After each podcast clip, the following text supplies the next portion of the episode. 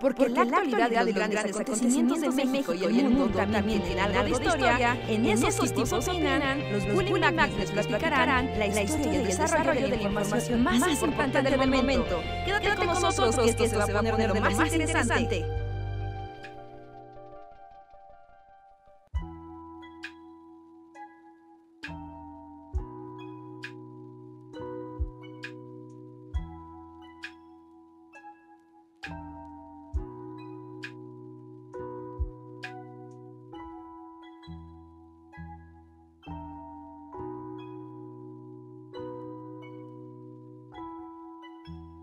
¿No te escucha? A ver, yo sí te escucho bien. Yo creo que es el Streamlabs el que no está captando tu señal. Así que deja presento en lo que vuelves a escucharte. Así que hola amigos, ¿qué tal? Buenas noches, bienvenidos al, al Bully Podcast. Esos tipos opinan. El lugar donde hablamos de cosas random y de cosas interesantes y donde los deprimimos y los alegramos en igual proporción cada tercer día. Eventualmente. No, yo soy Hart y les doy la bienvenida a este espacio. Aquí está también Andrés, que está tratando de arreglar su audio. En teoría, ya, deberían, en teoría ya deberían escucharme. Ya debería estar como... Dio el intro y fui el único ser humano que lo escuchó. Exacto. Nadie, no, hay más pruebas de que ese intro fue dado. Ajá, entonces ahí avísenos si Andrés ya se escucha correctamente para poder comenzar el stream. Y pues rápidamente, seguramente ya notaron que no está Luis porque pues lamentablemente Luis creo que cayó enfermo, así que lo tenemos en la banca.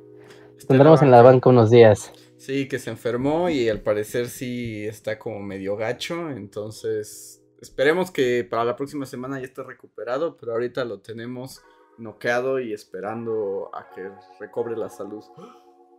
Ajá, entonces láncele así como Genki Dama, levantan los brazos y arrojen la energía para que esté sano, ¿no? Tan, pronto como se pueda, porque pues sí, ya lleva un par de días malo, así que pues no está cool.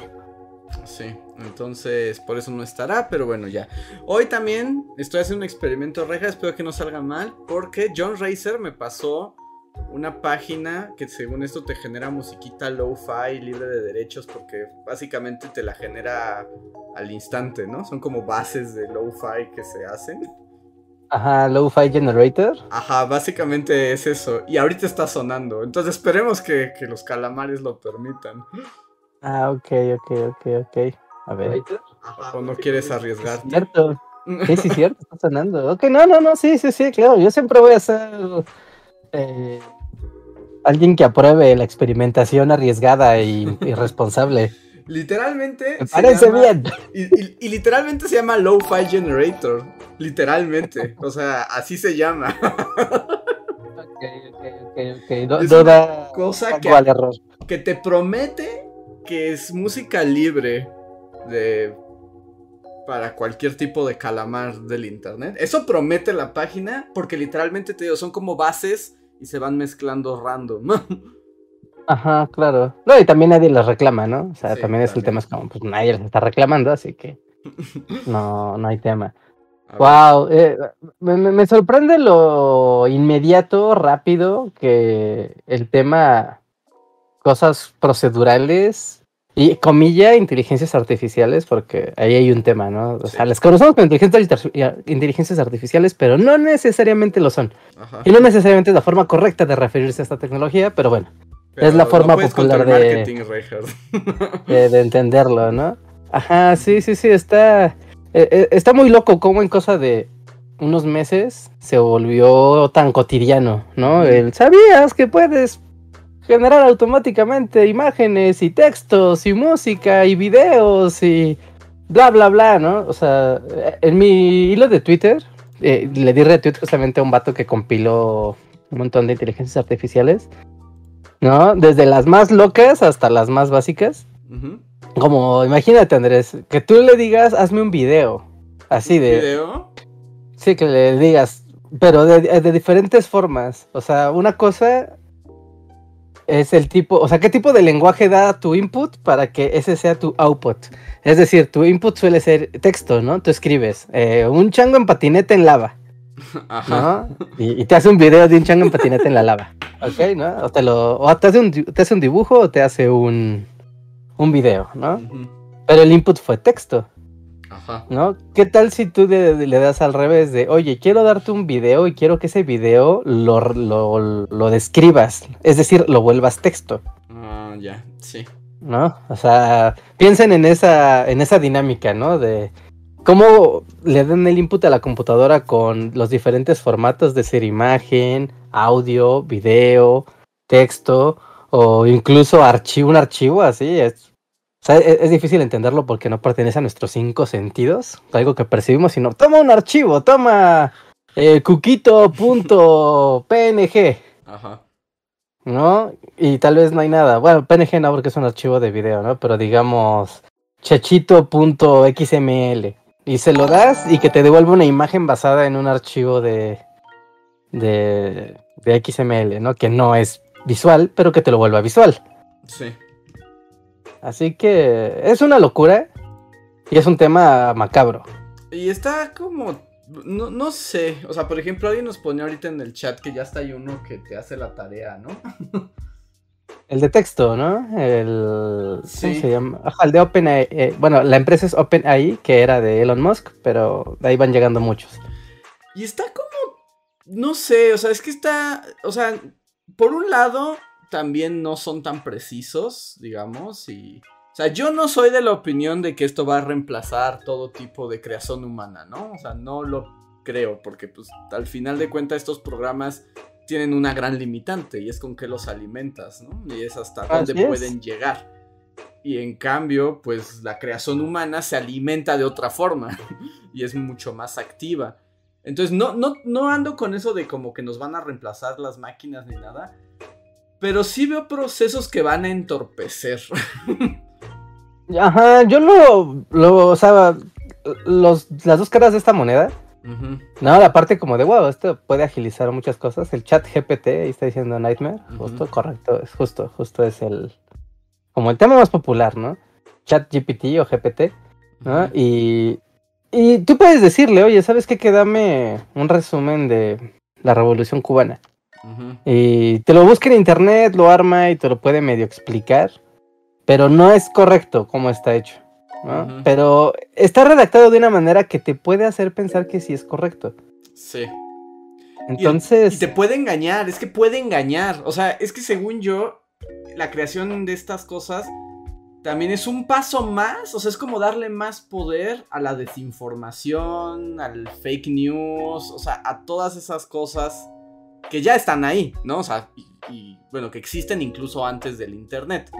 Pero es como darles esteroides. Porque cada vez se vuelve, o sea, de por sí siempre estamos eso, ¿no? Que, hay que ser muy crítico con la información, ver las fuentes y que nadie hace, ¿no? Ya de plano nadie hace. Y luego, si además estos sistemas se complementan y cada vez parecen más elocuentes, se vuelve más difícil hacer esa distinción. Claro. Y entonces, esto genera caos en el Internet y preocupación un poco en sus usos más prácticos, ¿no? O sea, yo vi, ya no sé cuál es, tal vez es esa misma, ya son tantas que no les llevo el... el... como el rastro. Pero por ejemplo hay una que te sirve como para hacer contenido de social media, ¿no? Como para copies. Así como, ¿cómo puedo vender esta cosa en Twitter? Y ya te da 80 tweets para que para que lo hagas. Y sí funcionan, o sea, en realidad los ves y para el nivel y lo que buscas, es como sí, pero ahí hay como una pérdida, ¿no? Bueno, yo siento que hay como una pérdida y es... Porque ahorita la gente también lo está haciendo como, claro, con esto ah, trabajaré menos, pues así como, pero también te vas a quedar sin trabajo, ¿no? O sea, eh, para ese tipo de cosas que no requieren un gran, gran, gran, gran eh, despliegue de humanidad, digamos. Ajá, claro. Todo está en el propósito, ¿no? O sea, porque viéndolo como a nivel escolar, es como de, wow, puedo ahora hacer la tarea sola, ¿no? Qué padre, ya voy a poder sacar 10 y el maestro ni cuenta se va a dar que le uso el chat GPT y listo. No, voy, ahí lo medio maquillo y listo, queda. No, pero queda como en este absurdo, no sé si de llamarle absurdo, pero en cómo eh, tenemos estos procesos de repetición para poder aprender, ¿no? Que son necesarios para aprender. Es como, mira, tú no puedes aprender de la Revolución Cubana si no lees este libro. O sea, o sea, te puedes leer un resumen del Rincón del Vago, o sea, eso existe desde tiempos ancestrales. O ir con el vato que está atrás del baño y te vende las tareas de los del ciclo escolar pasado. ¿No? O sea, eso ha existido siempre. Pero el proceso de, aprender, pues requiere el hacer.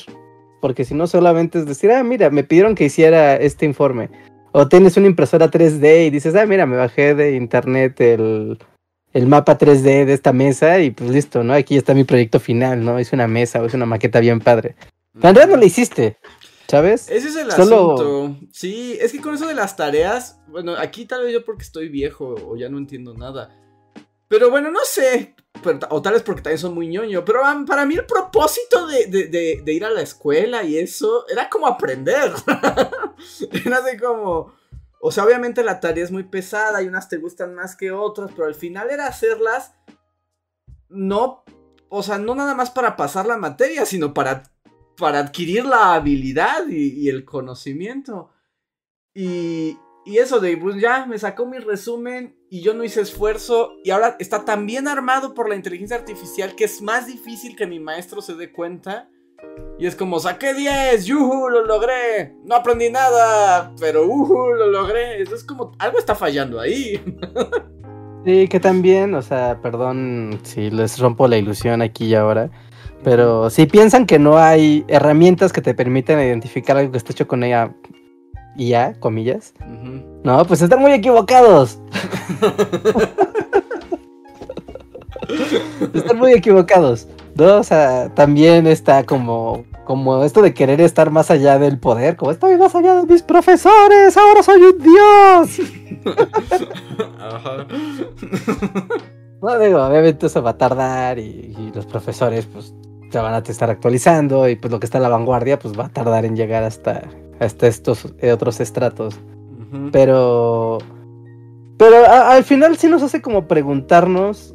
Como el. Está bien padre tener estas tecnologías. ¿No? Pero es el colmo de la automatización llevado a un nivel absurdo. Como a un, a un despropósito. O sea, porque está bien padre automatizar todo. O sea, eso está increíble y es lo que nos hace que la sociedad moderna sea, sea maravillosa, ¿no? Y funcione. Eso está bien.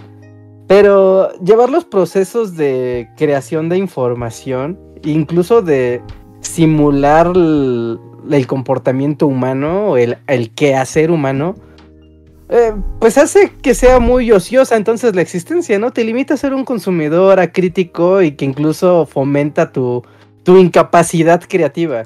Y... como, pues, ¿para qué creo, no? O sea, la máquina la debe ser mejor. Eh, y, nos lleva a un problema que de plano se vuelve casi como filosófico, ¿no?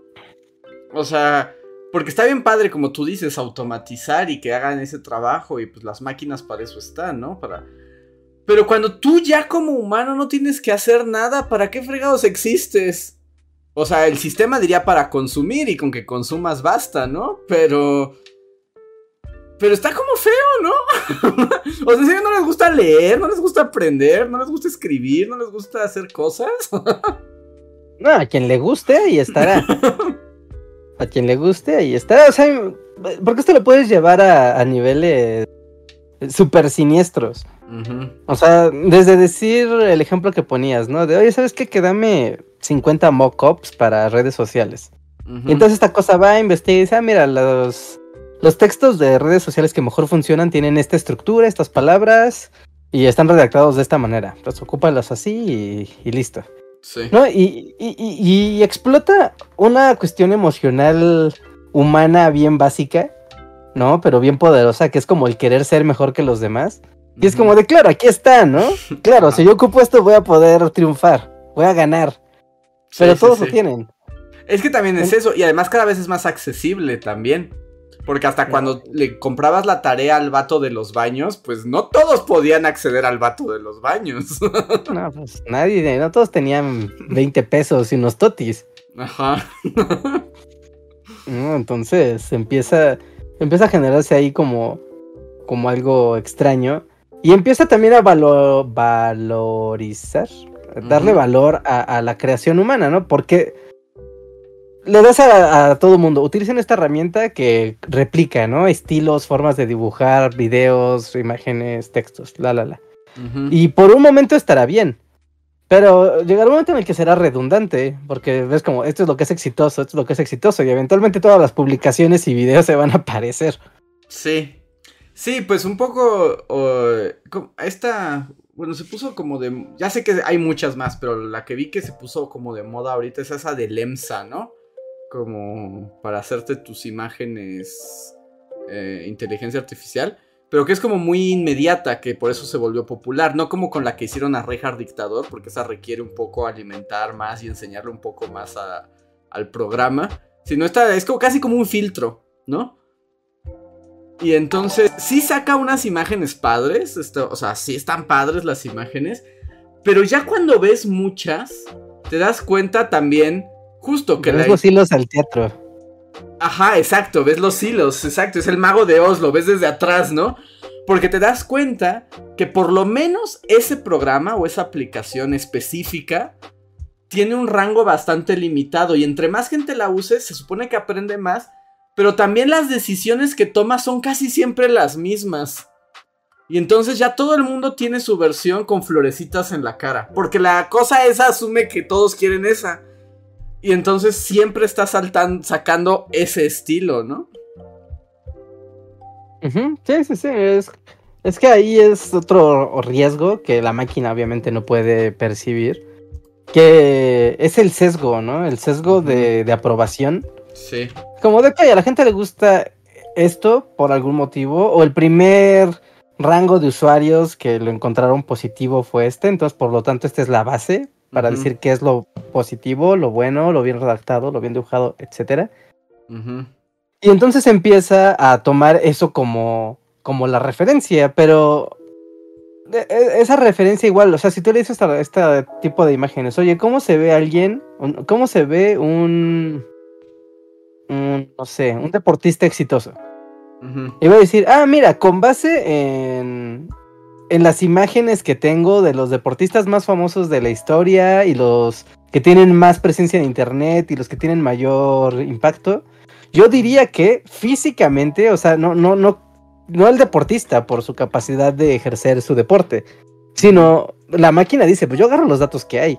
Y agarrará también su, su, o sea, y no, no nada más de, ah, mira, pues tiene que medir cierta altura, tiene que tener cierta complexión, no, pero de repente va a agarrar, ah, mira, pero también tiene cierto tipo de cabello, tiene, cierto tipo de color de piel, y empiezas a tener un sesgo racial que no necesariamente va vinculado a la habilidad de ejercer un algo, ¿no? O le ponemos científico. ¿Cómo es un buen científico? Ah, pues un buen científico es alguien de barba blanca y calvo y, y alto, ¿no? Y de lentes.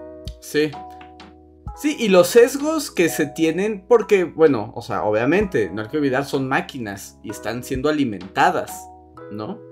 Están siendo alimentadas. Pues bueno, ahorita que, o sea, y, estos sesgos, que ya lo hemos platicado mil veces, o sea, como el robot que se volvió racista a los tres minutos, ¿no? No es culpa del robot, sino de la gente con la que se alimenta, ¿no? Eh, ahorita, no sé si también viste que en este filtro como que te hace mona china, no detecta gente de tez oscura. Porque su base de datos no la. y las convierte como en. como en objetos. Ajá, sí, sí, sí. De hecho, es, es eh, este es como un ejemplo muy padre. Porque es como muy visible algo que se hizo muy popular.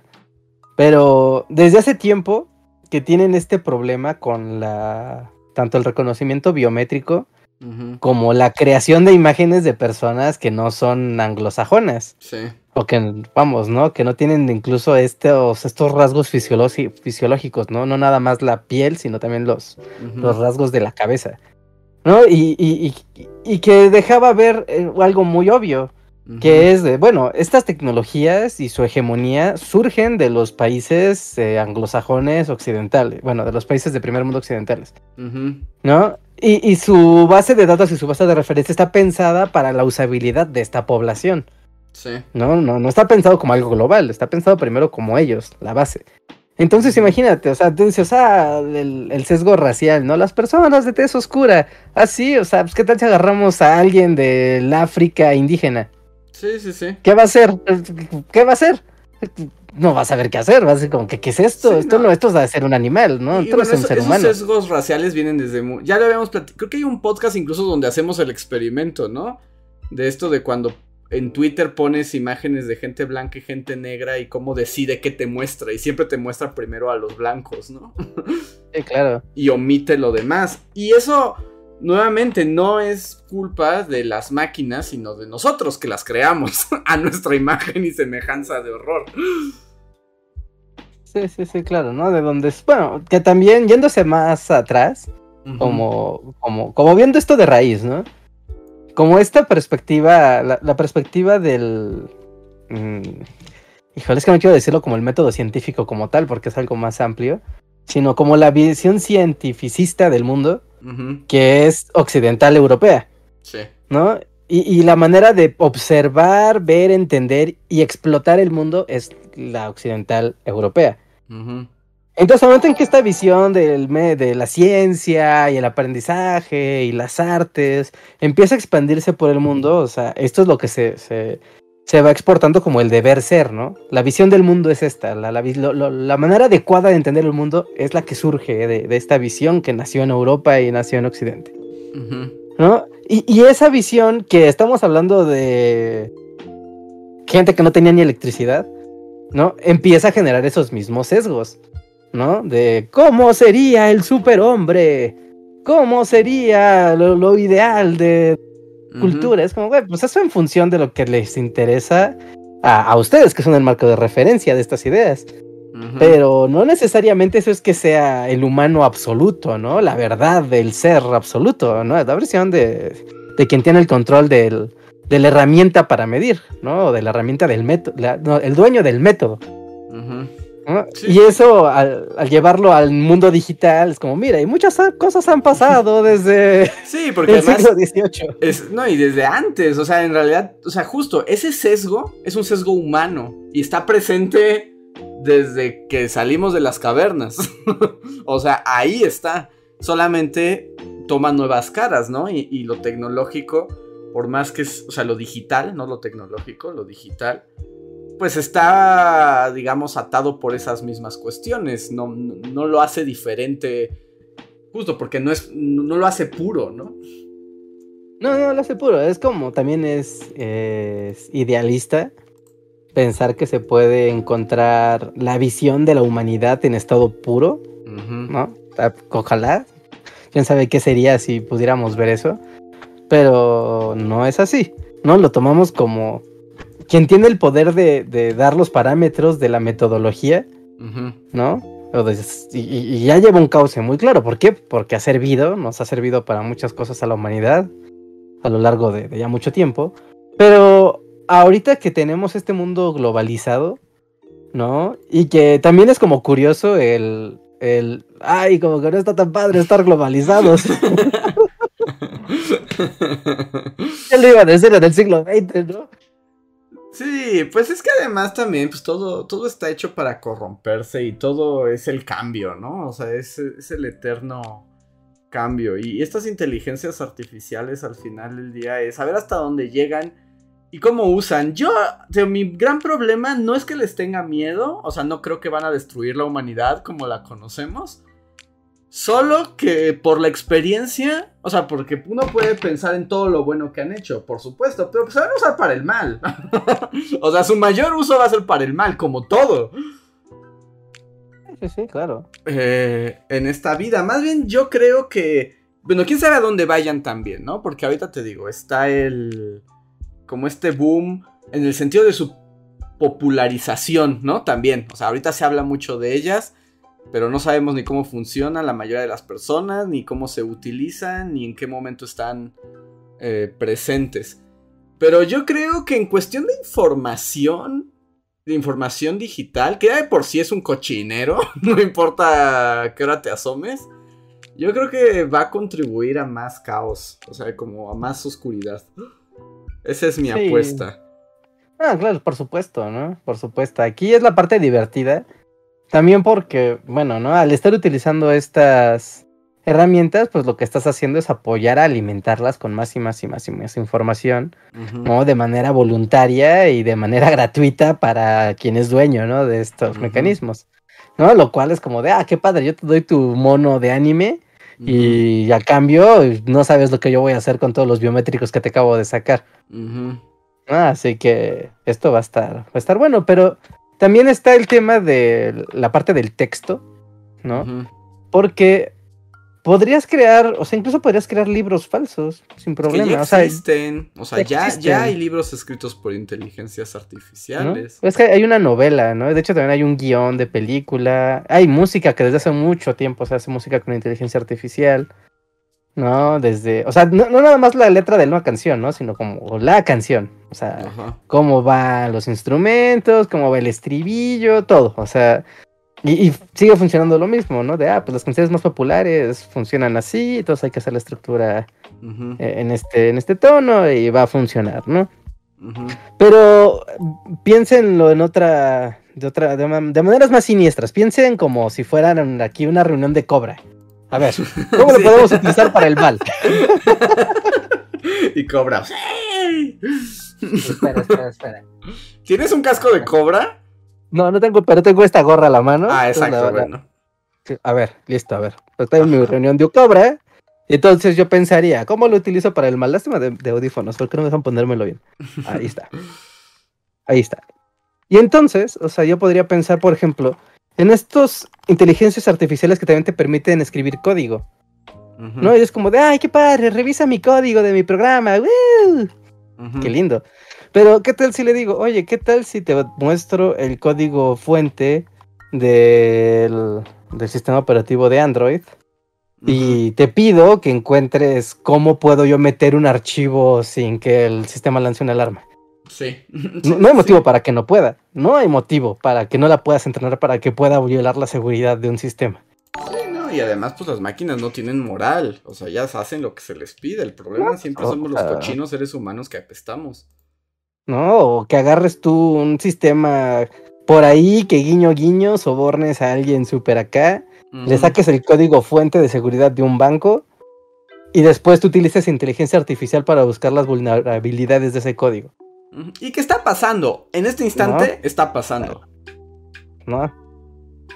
Entonces, eso, eso eh, es como un momento, ¿no? Eso ya no está tan divertido. Eso tal vez ya no está tan divertido. Y en eso te podrías meter incluso en decir, oye, este, pues quiero hackear a la infraestructura del gobierno de algún lugar y quiero ver los archivos de, del ejército de algún lado. Y aquí hay un código que es el que utilizan públicamente, pero seguramente debe de tener una manera de vulnerarlo. ¿No? O sea, eso está ahí y se puede. Si alguien tiene capacidad de cómputo, y de datos y dices, agárrate todo GitHub como referencia para que yo pueda romper ese código, se debe de poder. Se debe de poder. Y un montón de cosas. Todo tiene potencial para el mal. O sea, recuerden, esa es la frase del día. Todo tiene potencial. todo tiene potencial para el mal. Y te digo, a mí lo que me, pone también sobre la mesa es, te digo, esa pregunta humana, ¿no? O sea, y no es una pregunta tampoco que se me haya ocurrido ni que tenga que ver con los poderes de las inteligencias artificiales del mundo digital? O sea, este, esa pregunta se hace desde que se inventaba así como la máquina de vapor. Pero, ¿no? Desde los luditas ya tenían ese dilema.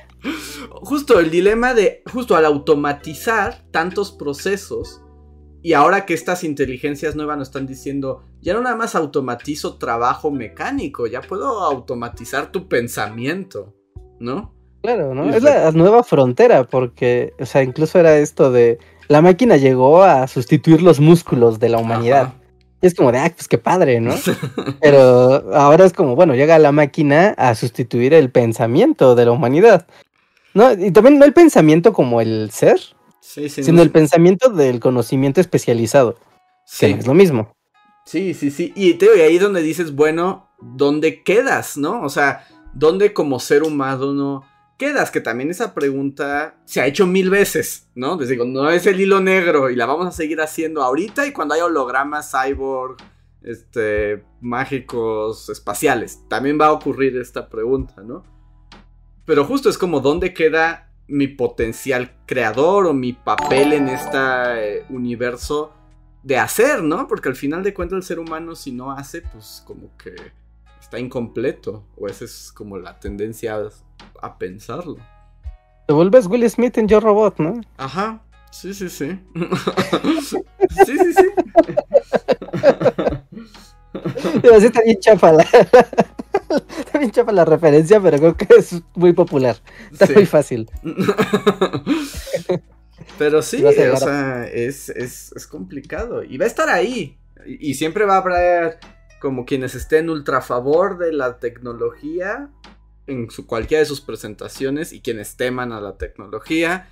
Y todos los demás que terminaremos usándola sin darnos cuenta y en qué momento todo se transformó. ¿no? Este está a dos pasos de volverse Psychopath o Minority Report. Ah, Cualquiera de las dos. Por ejemplo, ¿no? O las dos. o las dos, sí, sí. que de cosas de, ciencia loca y del futuro como lo conocemos. ¿Sí viste también la noticia científica del día, Reinhardt? Sí, pero yo no he visto, o sea, nada más escuché la, una nota en la radio y en mi podcast del día, pero como he estado todo el día afuera, no, no me he metido bien. Pero yo estoy así de un momento, eso no viola las leyes de la termodinámica, que tengas ahora energía perpetua, como... pero es que no es perpetua, pero para quienes no saben, hoy se reportó que por primera vez en la historia de los seres humanos se ha logrado con, o sea, provocar y controlar una fusión nuclear que dé más energía de la que hubo que invertir para generar esa fusión. Nunca había ocurrido. las leyes de la física. no, perdón, pero las leyes de la termodinámica se respetan en este podcast. Y yo hasta que tengo una explicación clara de cómo funciona, no voy a decir que está padre. pues es que técnicamente, o sea, poniéndolo en tonos un poquito también hasta literarios, pero es el, es el poder de las estrellas. O sea, las estrellas se, fusionan a sí mismas y generan más energía hasta que en algún momento explotan, ¿no? Ah, bueno. Pero, o sea, teóricamente, teóricamente se sabe que esto es posible. O sea, en la teoría, este proceso de fusión, o sea, desde los 60 se sabe que se puede teóricamente. Pero es la primera vez que se logra eh, en un experimento controlado. Ah, sí, sí, sí, vi, ¿no? Que justo el, digamos que la base de la idea, pues era la, fus, el proceso de fusión que tiene el Sol. Ajá. ¿no? Y que era como, como esa, esa idea y que se ha logrado. Que si es así, pues es un hito, ¿no?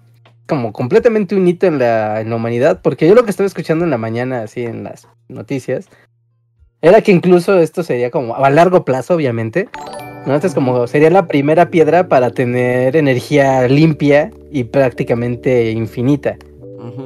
¿no? Y que entonces llevarla a nivel comercial sería como lo máximo. Y sería como ya el siguiente paso en la evolución de la humanidad, ¿no? Y quien controla la energía infinita los gobernará a todos. Aunque pero, pero no es infinita. Creo que, o sea, por eso no viola las leyes de la termodinámica. o sea, no es energía infinita. O sea, si es finita, se acaba cuando haces el proceso. El asunto. residuos, ¿no? ese es el asunto, que no genera residuos como la fisión nuclear. Güey, hasta cuando tú te mueres dejas residuos, dejas tu cuerpo ahí y te pudres y te vuelves abono. No puedes hacer que una. o sea, no, soy científico, no te lo puedo explicar, pero te puedo decir que eso es lo que está ocurriendo. No deja, o sea, no deja como residuos, sino aprovecha al máximo, digamos, esa transformación de energía, ¿no? Y el asunto es que, o sea, es un poco como... Como el motor de tu coche, o sea, cuando las bujías... ¿Sí son las bujías? Las que queman el... ¿Cómo se llama? Las bujías generan una chispa que es la que ayuda A, la explosión de... Exacto, la explosión y eso, en realidad, la energía que consume esa chispa es mucho menor a la energía del motor que le da el motor, ¿no? O sea, por eso es magia. Porque es poca energía que lo provoca y tienes muy grandes resultados. Pero tienes que consumir el combustible y eso genera gases y un montón de cochinadas. ¿no? Esos excedentes que no sirven para tu propósito, supongo que se ocupan para que sí te sirvan al final, ¿no? Ajá. Sí, no, no sé, voy a, voy a ver algunos videos al rato de cómo funciona esto, porque la neta está increíble. No, no, no dudo que sea fake, ni, ni nada. Pero sí es un. O sea, si esto es real y funcional y no es nada más algo que ahorita es como, ¡qué gran experimento! Y en tres años, ¿qué creen que la vida de Estados Unidos ahora? ya no existe. Es? Sí, No, no, o sea, no. Y Más bien es el asunto es que se controló, digamos, y seguramente habrá algún tipo de residuo energético, pero lo que dicen, no sé por qué, porque no, no entiendo esta parte, pero no hay residuos como de radiación como, como con la fisión nuclear, ¿no? Que te deja todo cochinote y muerto para toda la vida. sí, ¿no? Y deja cáncer para allá donde toca. Debe haber pérdida de energía. El asunto es que como es energía nuclear, la cantidad de energía que se produce es así como... Como nunca habíamos visto, como el Doctor Otto Octavius en Spider-Man, así el sol en la palma de la mano, ¿no?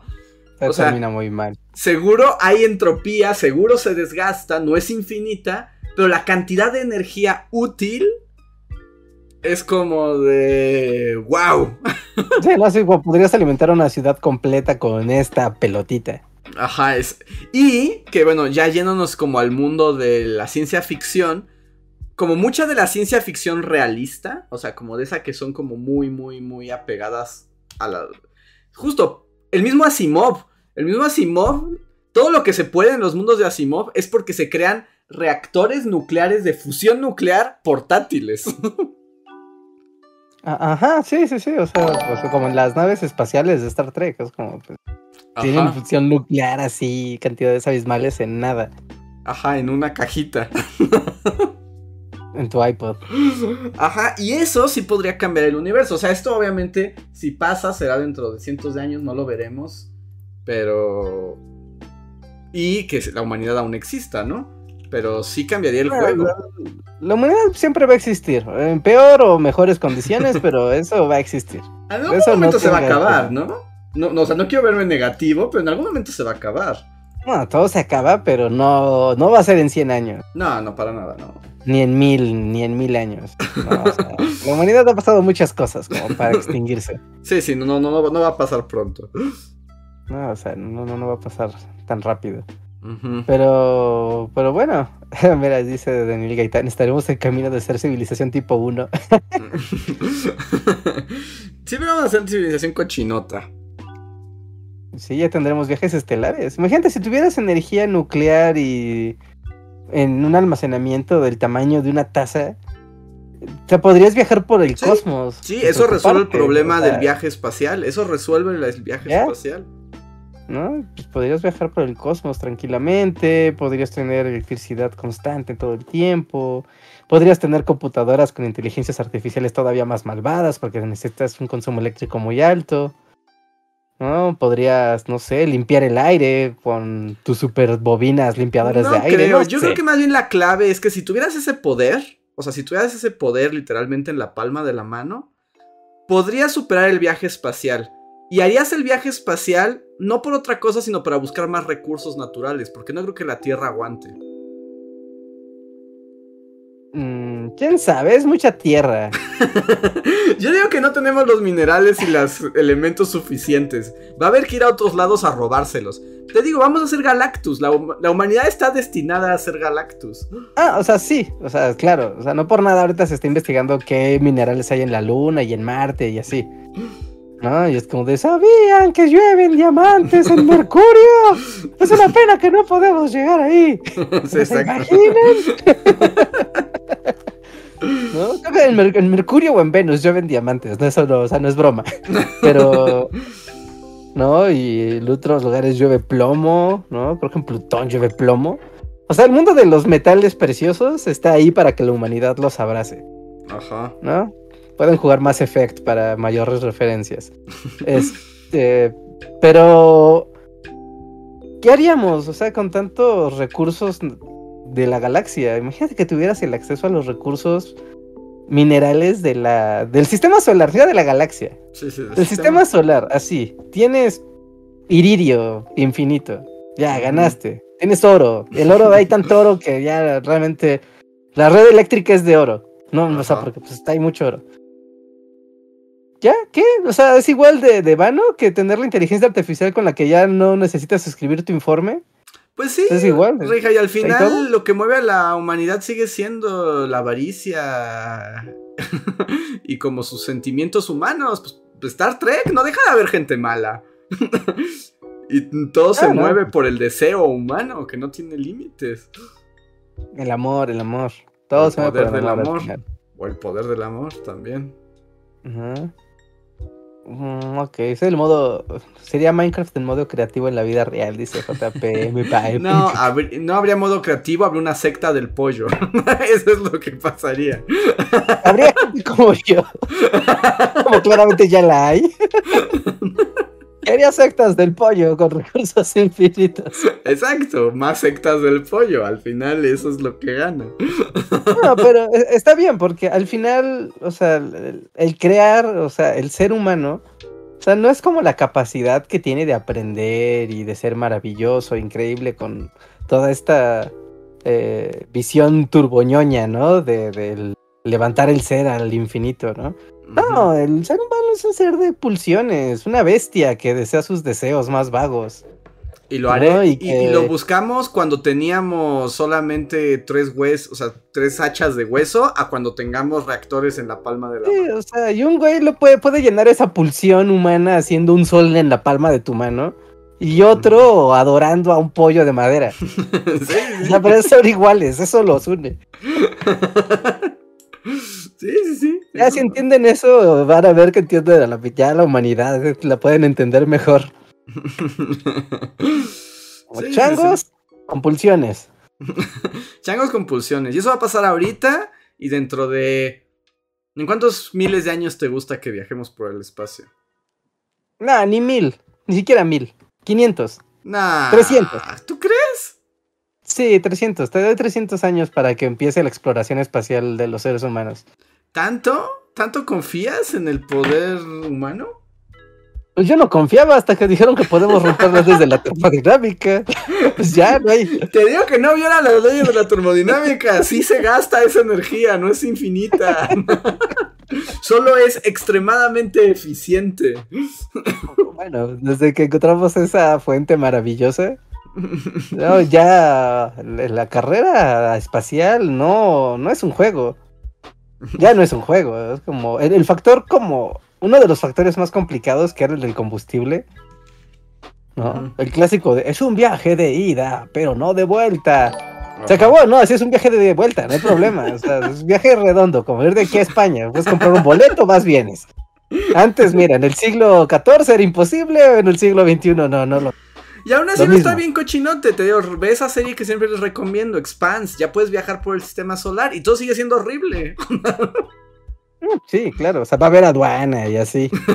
la aduana de la luna y hay un güey que no, no puede traer desodorantes, navajas, quitas el cinturón, a ver. Déjame lo pongo con mi escáner lunar. escáner lunar, todo es lunar. Es lo mismo, pero solo dice lunar al final. tu desodorante lunar. Entonces, ¿qué, ¿qué, va a ser igual, no? Finalmente la Federación Galáctica algo raro irá a ser.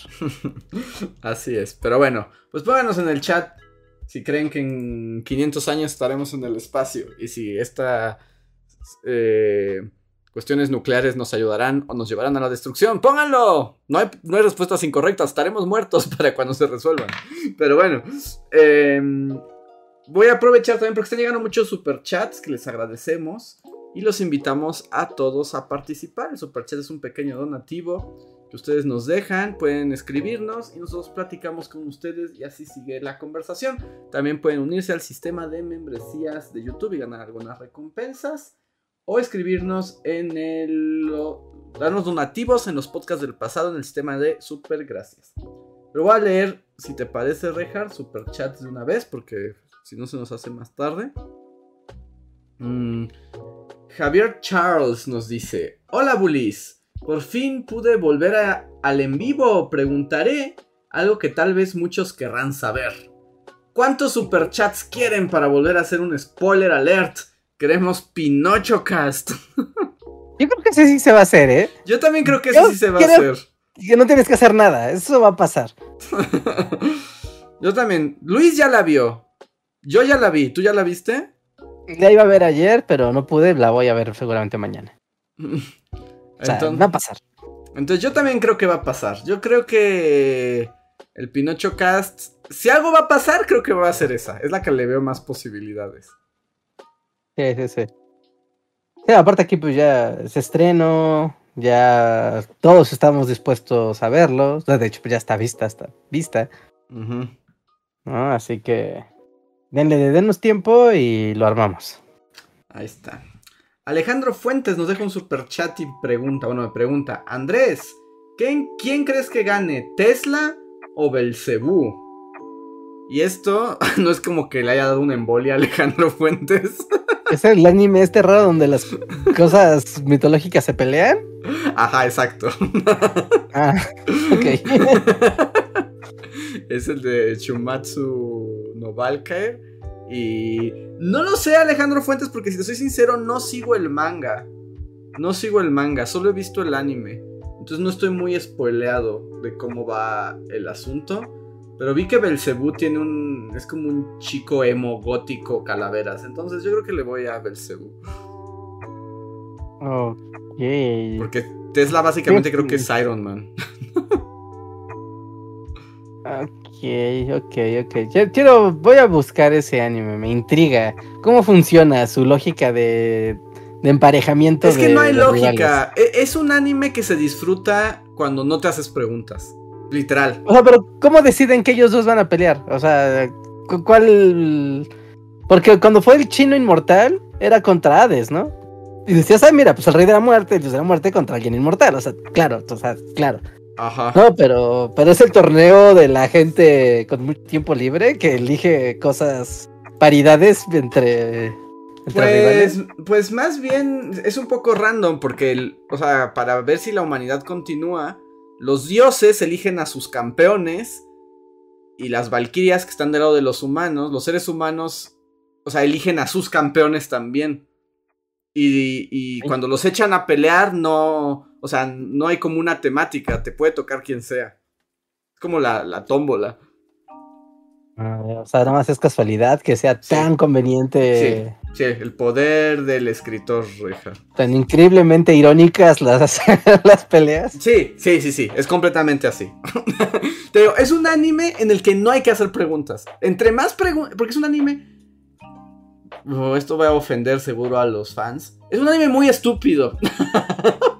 Está bien, ¿no? O sea, digo, o sea, muchos animes que son muy estúpidos, ¿no? Por eso está. Este particularmente es muy estúpido en ese sentido, porque no hay una razón. Lo único que quieres ver es pelear gente, ¿no? Vas a agarrar un personaje histórico y un personaje mitológico. Y van a pelear así, como juguetes. Ah, sí, sí, sí, sí, sí. Es como un mangaka con su caja de juguetes y ahí está suelto. Exacto, y una caja tiene historia y el otra mitología y dice qué pasa si los echamos a pelear.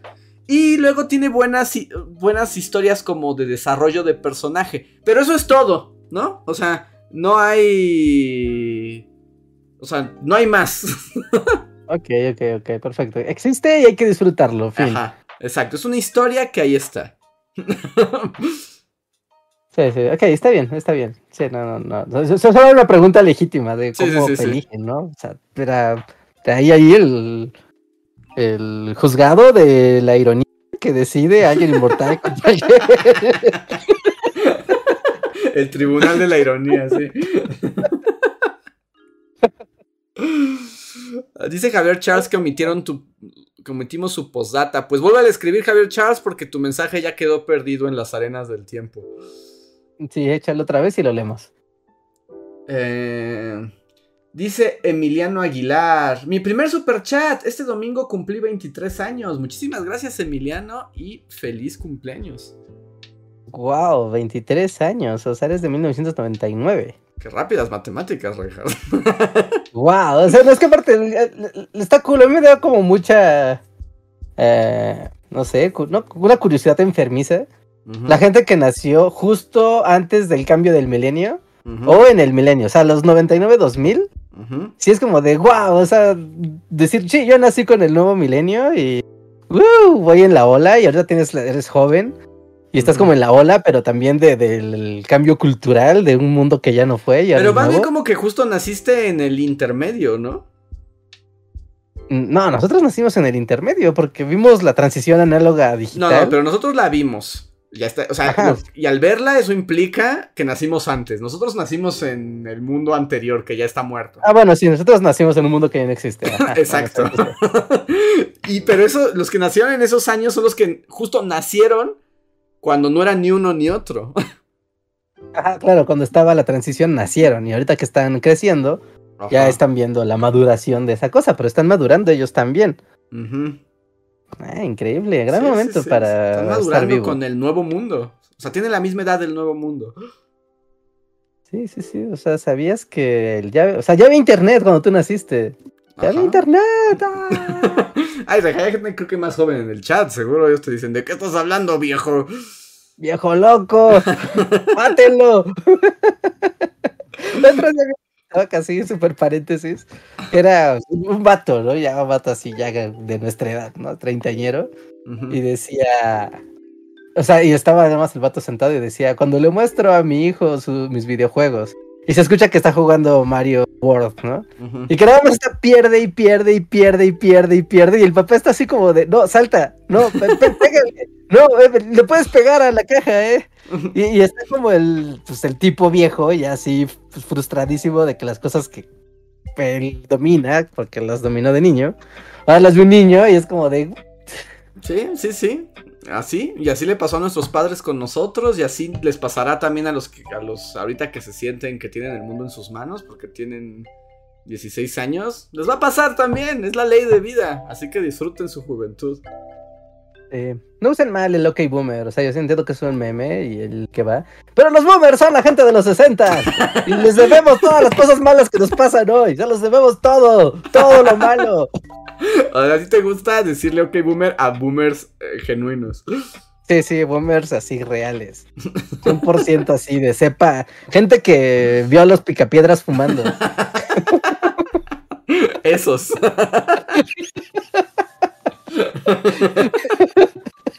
Ellos, no otros. A ver, eh, Javier Charles ya puso su postdata. Dice: ¿Creen que Luis adopte a un niño que lo acompañe en el bosque y le ayude a tallar sus figuras de madera? Pues tal vez hay que preguntarle si después de Pinocho le dan ganas de algo así. Sí, sí, sí. Puede ser, puede pasar. A ver. Benjamín Flores nos deja un super chat, pero como de costumbre Benjamín Flores casi nunca nos escribe, así que muchísimas gracias Benjamín y sabes que puedes eh, arrobarnos si quieres y hablar y si no, muchísimas gracias. Gracias. Em, David Herrera dice, Bullies, extraño la Z Library, ¿cómo han sobrevivido? Ayuda. no, pues es, son tiempos oscuros amigos, tiempos oscuros. Tiempos difíciles con lo que se alcanzó a cosechar, ¿no? En tiempos de vacas gordas. Pues te digo, usa el navegador Tor y todavía puedes entrar, solamente que cada libro te va a tardar como 20 minutos en descargarse, pero...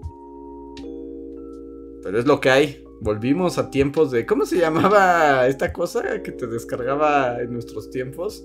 Que dejabas la canción 10 horas. Así, en tiempos de casa y de de Kazai, de Limeware. Ajá, Limeware, Limeware. Exacto. Y Mule, si es cierto. Exacto, es como volver a eso. Sí, sí, sí. sí. es que es una pena porque el poder del torrent es el que aquí podría ayudar. ¿No? El poderosísimo BitTorrent. Pero el problema es cómo está organizada toda esa información. ¿No? O sea, porque ahí, eh, eso, la, Z Library ya estaba hecha como un sitio estructurado de descarga directa. O sea, eso está muy cool. Sí. Muy cool, pero de alguna manera también le pues le da este talón de Aquiles, ¿no? De que termina siendo vulnerable a que le digan, pues sabes qué, me cierras este sitio web y pues se va todos los links y la base de datos de esto al demonio. En cambio, si estuviera en una en una red distribuida como es la de uTorrent, Es como, pues mira, para eliminar la, base de datos tendrías que eliminar a todos los usuarios. Sí. ¿No? y podrás eliminar el server, pero mientras que haya gente compartiéndolo y lo tenga en su computadora, no hay manera de que eso se detenga. Y lo que tiene la Z Library, que yo creo que es su gran virtud, es que además creó una interfase de búsqueda ultra intuitiva y ultra amigable. Sí, sí, sí, claro. Porque también pueden ir todavía a LibGen, a Librería Génesis, que es como. De hecho, es el corazón de la Z Library, ¿no? Porque es libros rusos, ¿no? Eh, y ahí los encuentran, pero búscalos. O sea, es horrible. O sea, el proceso de búsqueda es muy feo. Sí, sí, sí, Esto es acá casi artesanal, ¿no? Y por ejemplo, es de esos buscadores que yo, yo los llamo primitivos o sí, yo diría que es como un rough searcher. De esos ya sabes que si no escribes las cosas exactamente como está en el... no te la encuentra. O sea, como que no... no ni siquiera te da una sugerencia de, ah, pues seguramente dijiste esto. No, es como, no hay.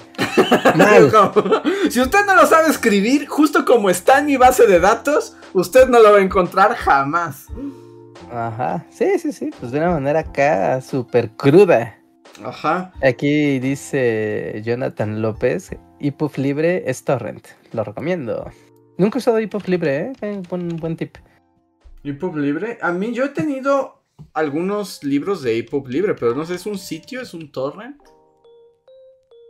Pero... Es, torrent. Supongo que es... Alguna vez así, igual, estamos hablando de hace tiempos de Netflix apenas estaba siendo poderoso. Había uno que se llamaba, ¿qué? Popcorn, no sé qué, Popcorn. Ah, sí, sí, ya, ya sé que hasta tenía, hasta podías descargar como al, escritorio. Popcorn Time, Popcorn Time se llamaba, Popcorn Time, ¿no? Una cosa así se llamaba. Y era un torrent, entonces tú decías, ah, pues quiero ver Rick and Morty, ¿no? Y te metías y empezaba a descargar el torrent en tiempo real y entonces tú ibas viendo como tal cual, se iba descargando el episodio, lo veías y después ese episodio se almacenaba en tu computadora y tú lo estabas compartiendo para que más gente lo pudiera ver. y, estaba bien, pero el problema era que pues no había tanta gente como para que fuera pues sostenible, sobre todo porque pues son, es video. Sí, es video. Y pues el video es muy pesado, ¿no? Un libro como sea son 10 megas, 8 megas, 20 megas, 100 megas, ¿no? Ponte, pero un video pues ya Estás hablando de cantidades más grandes de datos. Sí. Sí, pues, pero es lo que hay ahorita, amigos. O sea, así una interfase ah, y un buscador así de amable y como el que tenía Z Library, ahorita no hay. Ahorita no hay. Es enfrentarte al buscador feo de libros rusos o torrentear y... A mí lo único que del torrent es que el torrent siempre siento que es una caja sorpresa y puede traer como ébola. Sí, o sea, porque no puede, o sea, no tiene una seguridad. Es como, ¿quieres descargar esto de la computadora de alguien? Ay, no sé. Dale, ahí está lo que tú quieres. sí, la verdad es que todo tiene sus riesgos, todo tiene sus riesgos. Y es lo padre de la de, estos sitios que ya tienen como todo muy centralizado, ¿no? Y que tienen muy bien administrado y todo. Es como, mira, no te da cierto margen de confianza, tal vez si empieza a haber un virus o algo así, te vas a enterar porque la comunidad lo va a reportar.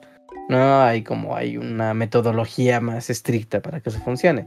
En cambio, si es Torrentlandia, pues yo podría decir que voy a subir aquí la guerra y la paz y poner acá un troyano bien loco. Sí, sí, sí, es que ese es el asunto. Pero bueno, también esa es la lección. No se puede tener todo en la vida.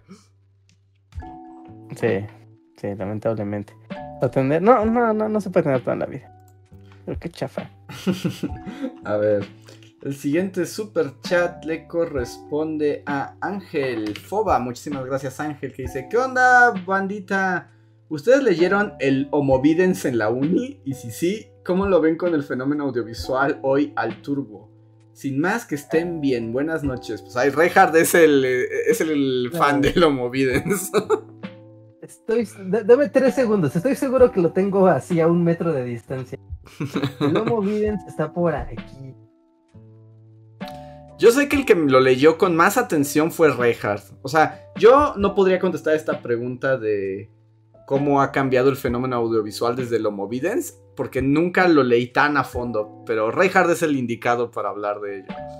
Yo no quiero presumir, no quiero presumir, pero yo tengo uno movi el mío Movidence está firmado por Sartori. O sea, o sea, literal, aquí está, pueden verlo, aquí está la firma de Sartori. Hola ah. Reinhardt, tengo un garabato. bueno, ya vete. ya vete, niño. compra mi libro y lárgate. Sí, aquí está el Homo Videns. Claro que leí el Homo Videns. Este es básico, ¿no? De carreras de comunicación, pues este carrera, este libro es básico. ¿No? Curioso, ¿no? Porque, digo, es, es un libro que habla del mundo de la televisión y de los medios de masas y, bueno, del más media, ¿no? Finalmente. ¿No? Y. Y por un tiempo, incluso fue como de, wow, estas lecturas son eh, ¿cómo se dice? Atemporales, ¿no? Ya, ya están caducas.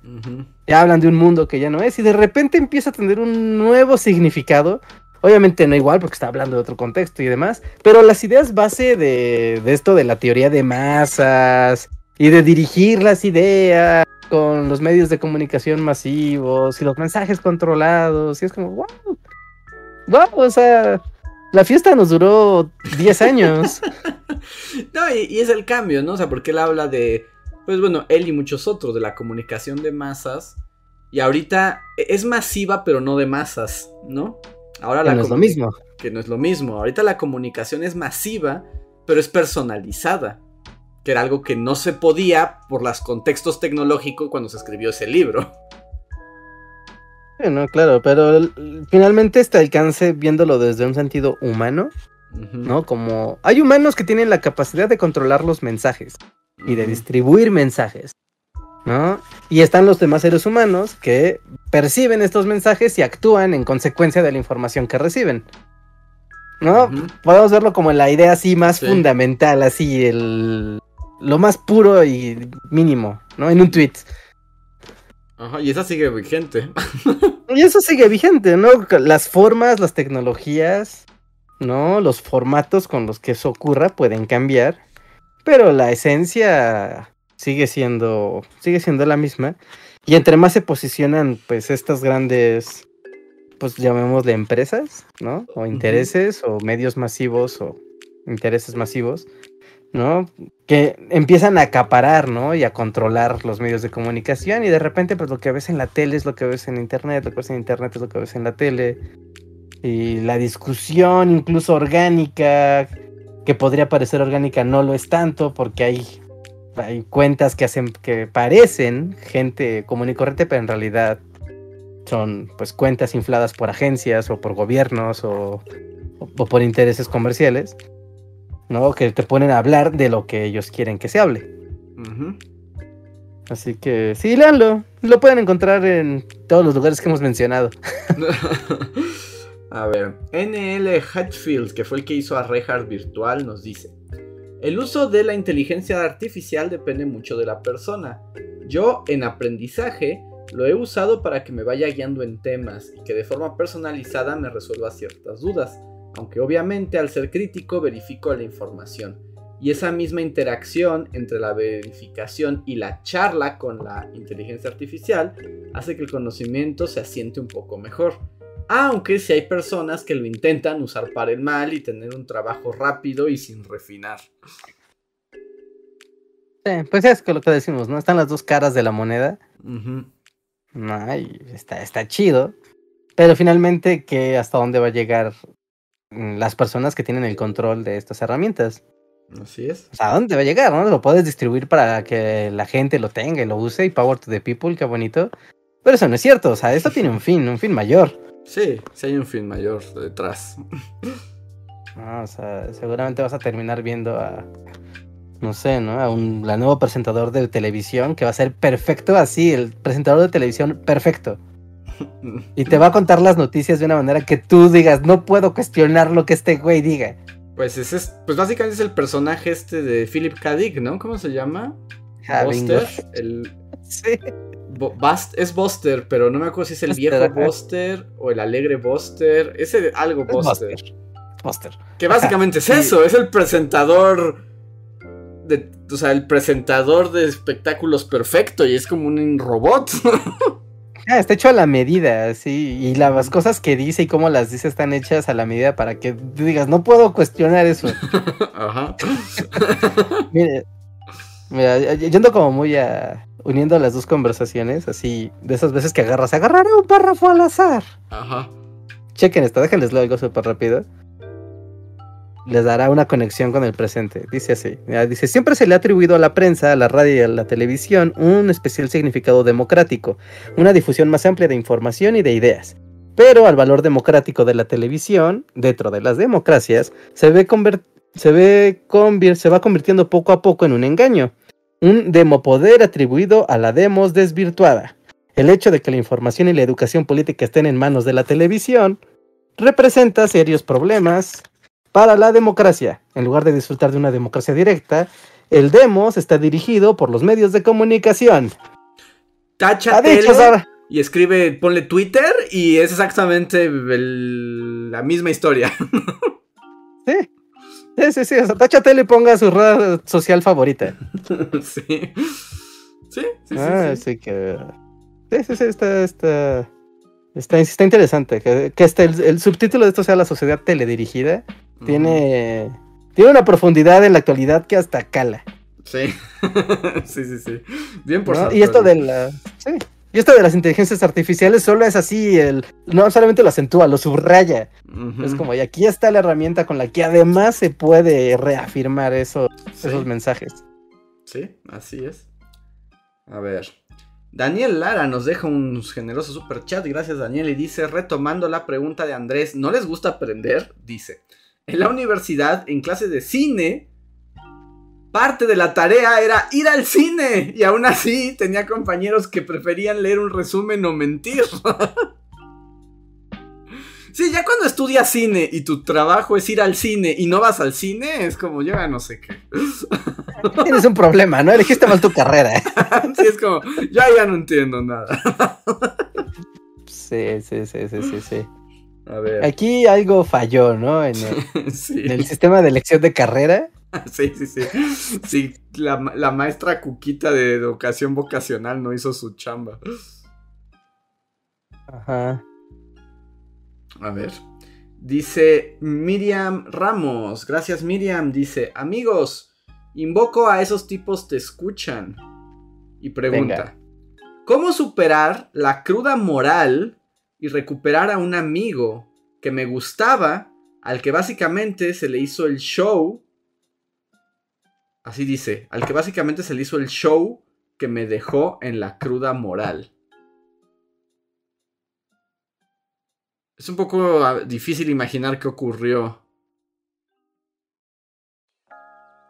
Pero dice, me dejó a mí en la cruda moral, me gustaba, se le hizo el show o sea, un amigo que, le que me gustaba. Es que no entiendo bien qué pasó. a ver, yo entendería, creo, que tenía a su amigo, le gustaba a su amigo, pero era solo eso, su amigo. Pero un día pasaron cosas, ¿no? Y como que padre, pero ya después de que pasó, como que dejó la cruda moral, ¿no? Como de, ups, tal vez no debió de pasar esto y eso medró la amistad. Ajá. Pues va a ser muy malo, pues ya ni modo, ¿no? Ya valió gorro eso. Ya ni modo, no se pasa de luz. o sea, no quiero ser malo, pero pues lo que queda es que hables con él en plan sincero time.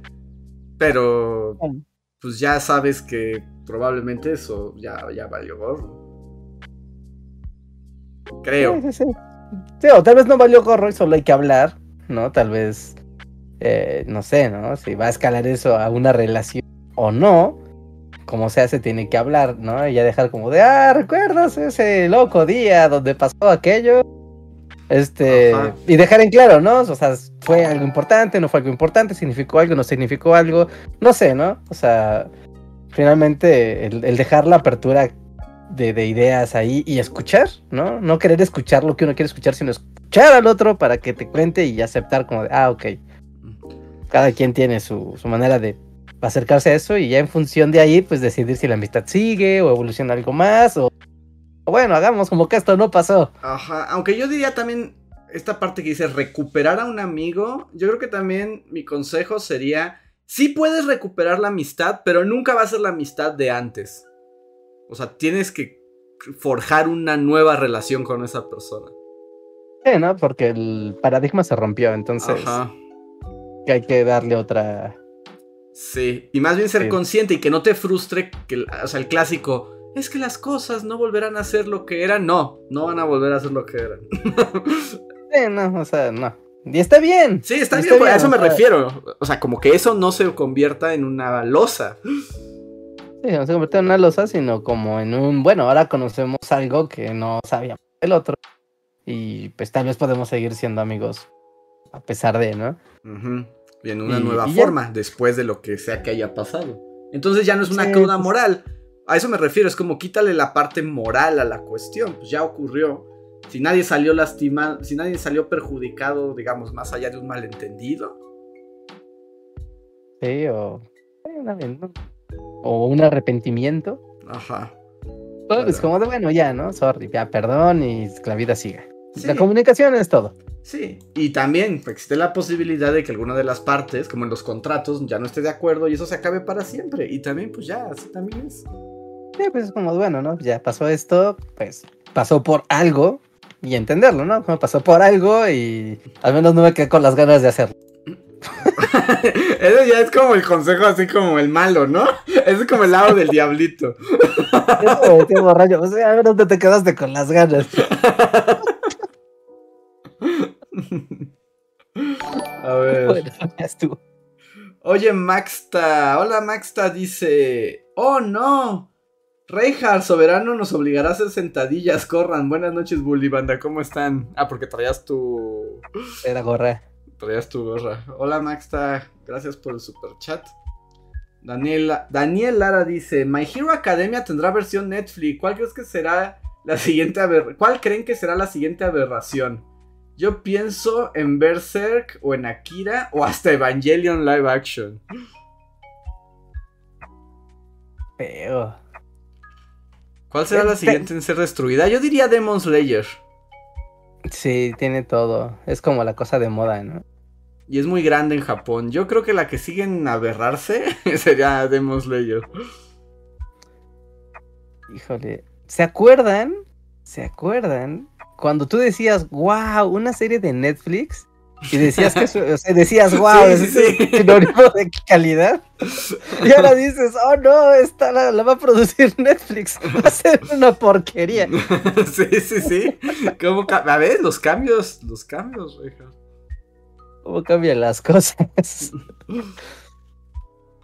a ver. Mm, Alejandro Puga dice: Bullies, vengo llegando y ando todo adolorido. Porque intentaron asaltarme. Salí corriendo y ya estaba, ya estando lejos me caí bien feo. Mándenme buenas vibras para quitarme el susto. Oh, lamento escucharlo, Alejandro Puga. Espero que estés bien.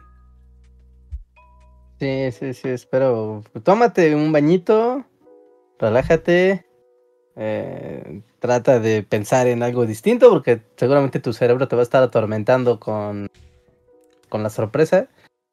¿No? Y, bueno, ¿no? Mira, si no te pasó nada más que el, golpe por la huida, pues ya, ¿no? Lo material pues va y viene, ni modo. Sí, da un montón de coraje, como no. Pero... Y que se siente horrible, sí. Pero, pero bueno, ¿no? O sea...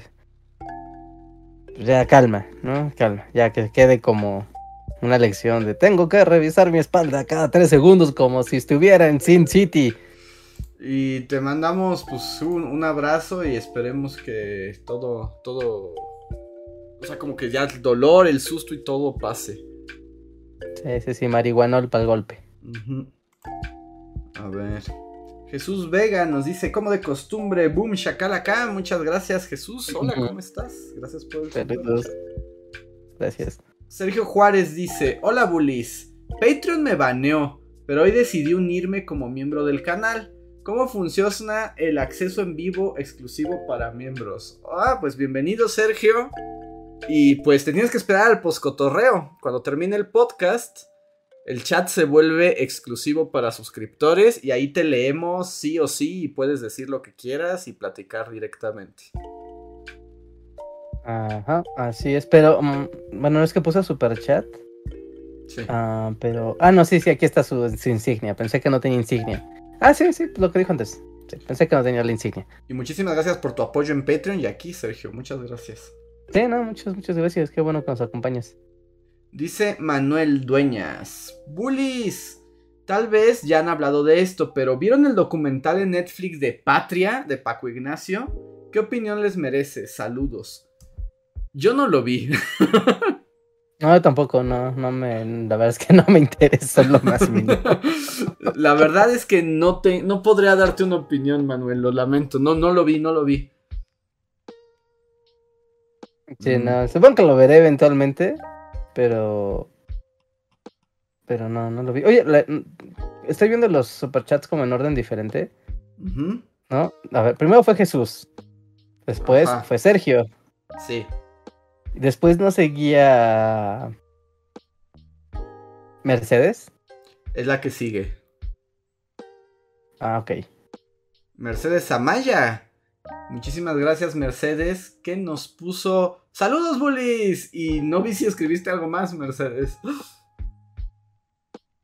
No, yo tampoco. Creo que nada más son saludos, así que saludos, Mercedes.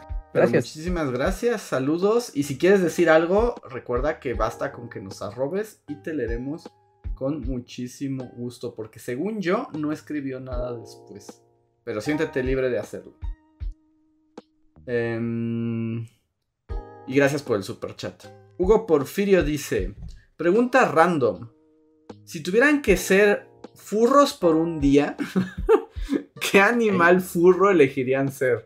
Está muy raro, pero hoy me topé a un furro y pensé en ustedes. wow. ¿Qué tipo de furro serías, Reja? ¿Qué animal, cuál es tu animal furro? Fursona.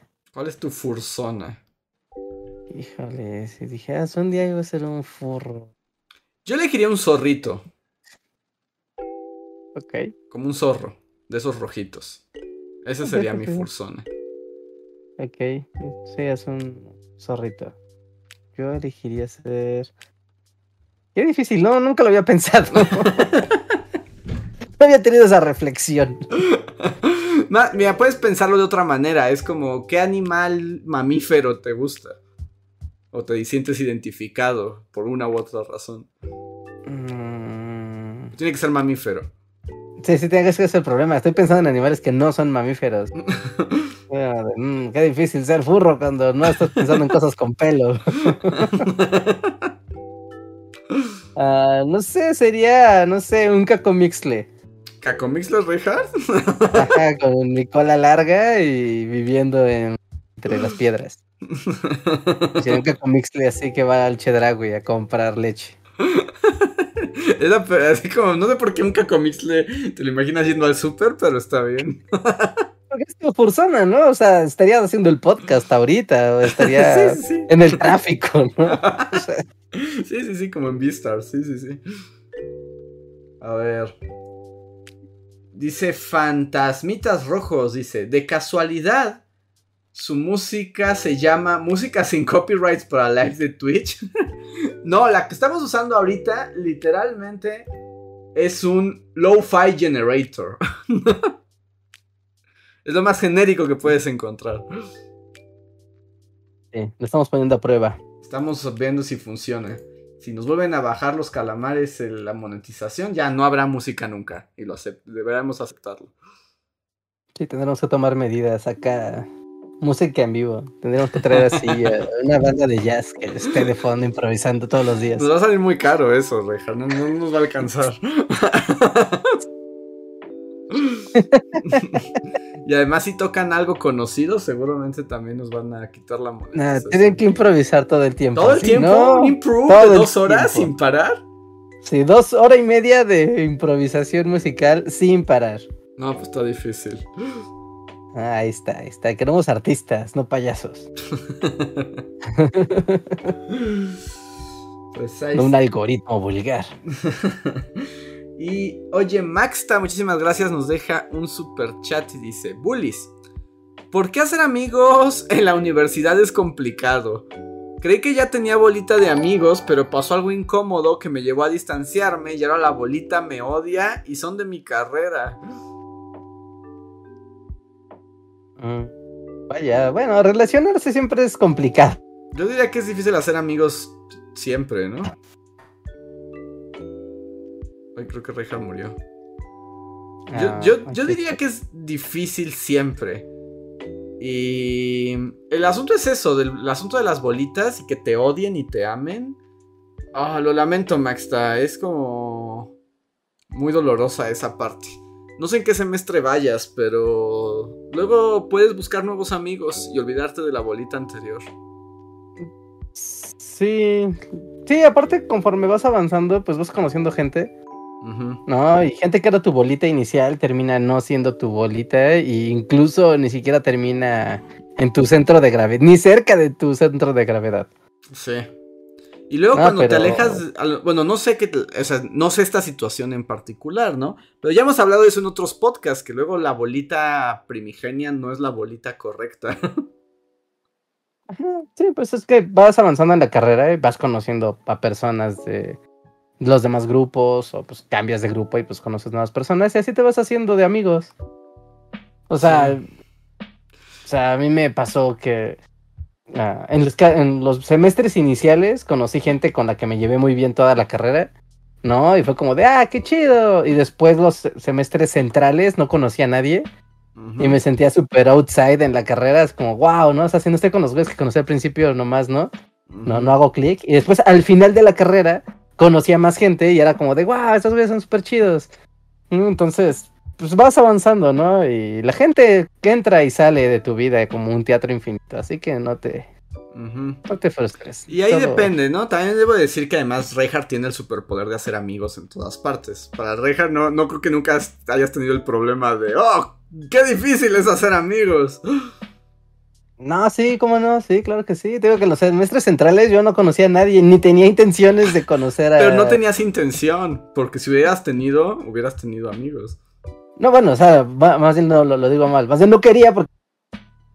No, o sea, podría juntarme con esos güeyes, pero no quiero juntarme con esos güeyes. Exacto, pero es una decisión de Reinhardt. ah, simple. Ah, creo que me fui otra vez. Eh, te estás como trabándote un poco.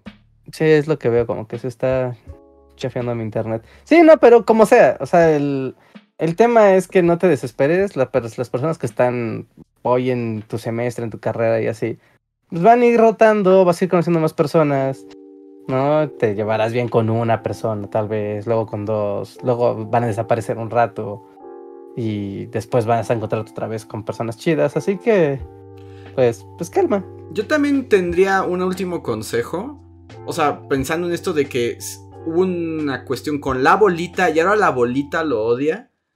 Una de mis recomendaciones, pero también yo estoy del otro lado del espectro, ¿no? A mí no me gusta mucho la gente. Entonces, si ese es tu caso, también un consejo que puedo dar es tratar de tener amistades con directas con las personas y no en la dinámica de la bolita. Porque luego. Ah, ese es un gran consejo. Porque luego puedes como llevarte con una bolita, pero te das cuenta que por separado no, no te llevarías con esas personas. O sea, solo estás con esas personas porque son una bolita. ¿Has visto esta caricatura de Clarence? Mm, o sea, la conozco, pero nunca la he visto. bueno, tiene capítulos que son tres amiguitos, ¿no? O sea, es Clarence, que es el niño gordito, uno que es así como barrio y otro que es así súper ñoñito, ¿no? Ajá. Y son los tres amigos, pero un día Clarence por algún motivo no está en la bolita y se quedan pues el niño rata y el niño ñoño y se dan cuenta que ellos dos no funcionan como amigos si no está Clarence en medio. Exacto. Y, así pasa, entonces tener como una relación con cada uno, o sea, aunque te lleves bien con todos, tratar de dividirlos, así de, a ver, me voy a ir un día de regreso a mi casa nada más con este chango, ¿no? y, a ver si hago clic con esta persona individualmente. Y eso ayuda más, eso ayuda más, porque el colectivo siempre es como muy fácil, porque incluso puedes estar callado, ¿no? Y ser solo ahí un bulto en el grupo y no pasa nada, vas a ser parte del grupo.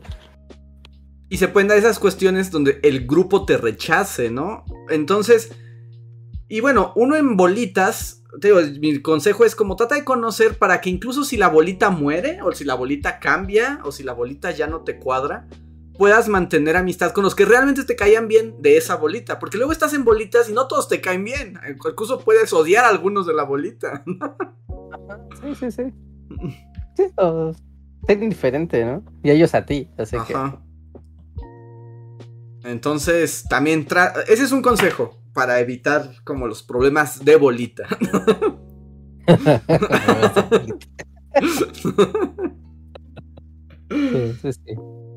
Pero bueno, y con eso llegamos al final de los superchats y justo están dándose las 11 de la noche, entonces creo que hemos logrado todo en buen tiempo, Rejas. Ok, no, muy bien, muy bien, una buena labor de podcast, un buen episodio. Ajá, que el que sigue ya es el 400. ¿En serio? Y ya viene la Navidad. Yo creo que el último del año debería ser el 400. pues sería previo navideño, ¿no? De hecho, estamos a 10 días de Navidad. Ajá. Bueno, 11. Entonces, nos acercamos al podcast número 400, amigos. Ok, 400 podcasts desde que le cambiamos el nombre a este show específico. ah, sí. Sí, sí, sí, sí, sí. más. Sí, sí, sí, sí, Que anuncio, anuncio, hablando de, episodios especiales, ¿no? Eh, la semana pasada, el, bueno, el viernes de la semana pasada, sí, este viernes, ¿no? como todos los viernes está el show de Artemio y Rollman en el canal de Artemio Urbina, ¿no? Y estaban justamente platicando sobre las inteligencias artificiales pero ya saben, ellos son como súper técnicos y conocedores así a fondo de, cómo funcionan estas cosas. Y estaban explicando así con mucha profundidad cómo, de dónde sale la información, cómo se compila, de dónde salen las partes legales que hay de ahí. Si quieren escucharlo, vayan al show de Rollman Artemio, en el canal de Artemio Urbina. Y, y dense empapada, está muy buena la conversación. ¿No? Es un podcast largo, largo, largo, largo, pero como a la mitad está la conversación. Creo que ahí tienen tagueados los temas, nada más buscan el tema y así, ¿no? Y, y además gente que sí le sabe a la tecnología. Ajá, y aparte, en unas semanas, no estoy seguro si es esta semana o la otra semana, ya les avisaré en redes, pero eh, me invitaron a hacer una colaboración en el podcast ¿no? Bueno, en otro de los podcasts que está dentro del canal de Artemio. Ajá. es como multishow, es Artemio al parecer. Pero bueno, van a hacer su especial de los mejores juegos del año. Entonces voy a tener ahí una colaboración con ellos donde vamos a hablar de los mejores juegos. Que en realidad no van a ser juegos que salieron este año, sino como vamos a tener muchos invitados, donde vamos a hablar de lo mejor que jugamos del año y vamos a estar ahí platicando sobre eso. Entonces estén atentos a las redes porque todavía no sale. Va a salir en el live creo que de este viernes, creo, no estoy seguro. Pero ahí los tenemos atentos en el en las redes, ¿no? En el Discord, en Facebook, Twitter, aquí en el panel de comunidad de YouTube, etcétera. Y pues vayan de una vez y suscríbanse al canal de Artemio Urbina. Está muy padre, aprenden mucho si les gustan los videojuegos y la clavadez de las computadoras y la tecnología. Creo que les va a interesar mucho el canal y estamos atentos para que nos compartas el link. Ajá, y les paso el link. el mejor juego del año y el que yo califiqué como el mejor juego de toda la vida. Así. ¿Y no podemos saber ahora? ¿Tenemos que escuchar a Artemio? No, tengo que esperar a la participación. Pues, una, disertación concienzuda donde yo explico claramente el, el, deber ser de los videojuegos encarnado en una sola obra. ¡Wow! El deber ser de los videojuegos. ¿Pero estás en conversación o grabaste como una cápsula? Solo para saber. No, el formato va a ser de cápsulas. O sea, yo grabé una cápsula donde doy mi juego y explico por qué creo que es un, mi juego favorito del año. ¿No? Y así van vamos a hacer muchos invitados. De hecho, van a encontrar gente conocida de otros canales por ahí. Y ese va a ser el formato, ¿no? Como mm, grabaciones, lo comentan, grabaciones, lo comentan. Y así. Ahorita les paso el canal aquí en, en el chat de, de, de live. Qué buen Artemio. Alguien que genuinamente nos cae bien desde hace muchos años. Gente que sí está en onda con el deber ser del internet. sí, sí, sí. Está en vivo en este momento. Está. Pero Artemio siempre está en vivo, ¿no? Sí, es raro, porque es como un ente de. Es como el Sordon del internet. Sí, miren, en este momento está hojeando un catálogo de Electronics Boutique. si quieren ir a verlo, pásenle.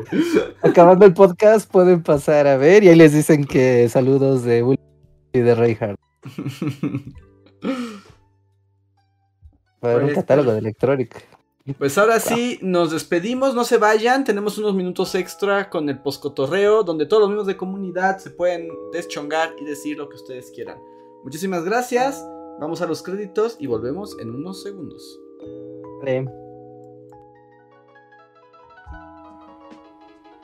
Síguenos, en Facebook, Twitter, y YouTube, con, el usuario Bully Magnets. También, suscríbete a nuestro podcast en iTunes y en la app Mixler para, para tener lo más nuevo de nuestros contenidos siempre a la mano. Deja tus comentarios, suscríbete, compártenos con tus amigos y recuerda, Bully Magnets, donde la historia en verdad es divertida. No, ya la veo, esa cortinilla y ya sabes, como esas imágenes que puedes escuchar. Pues volvimos al post cotorreo, miembros de comunidad, manifiéstense y díganos qué traen, qué quieren preguntar, qué quieren decir. Todo se vale. Únanse, únanse a nosotros, por favor.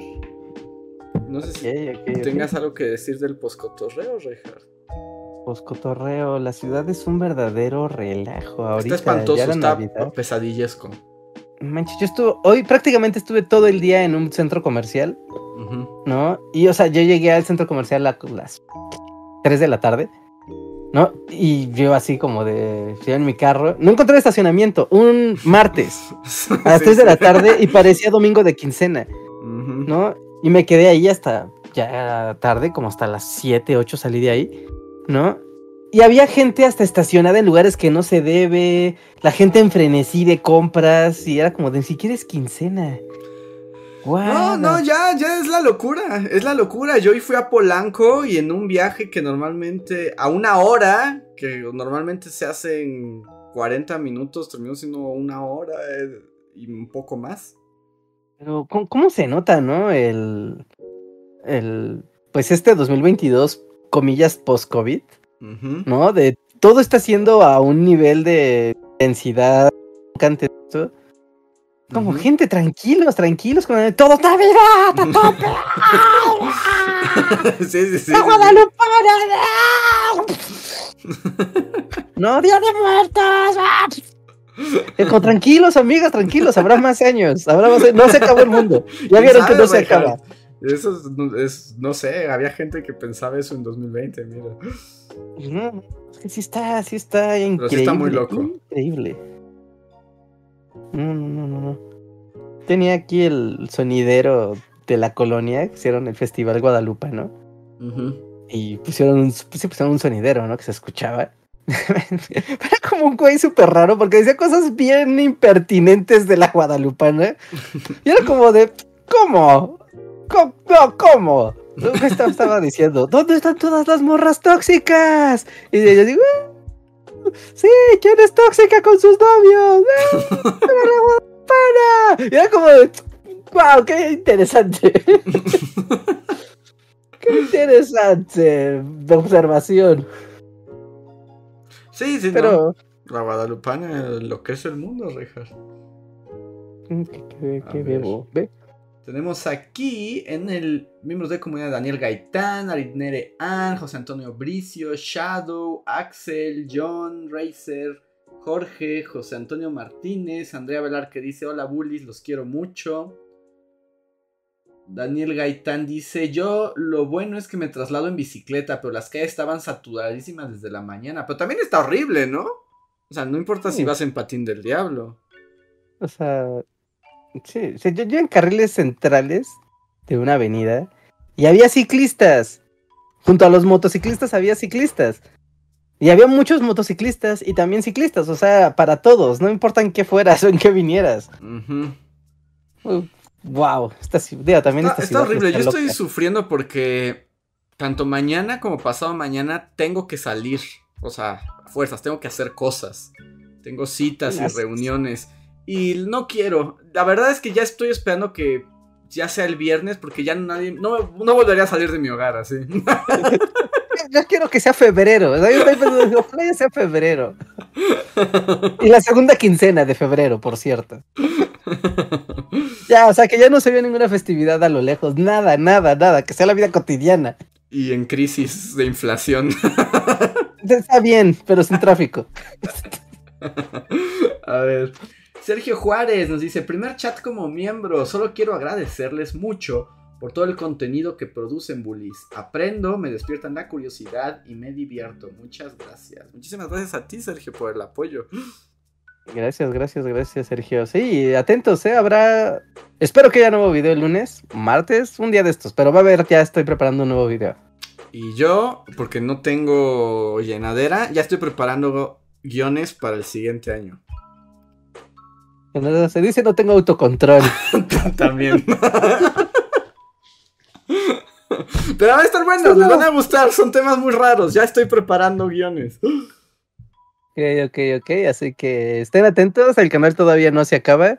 No, el canal principal de Bully Magnet todavía no se acaba.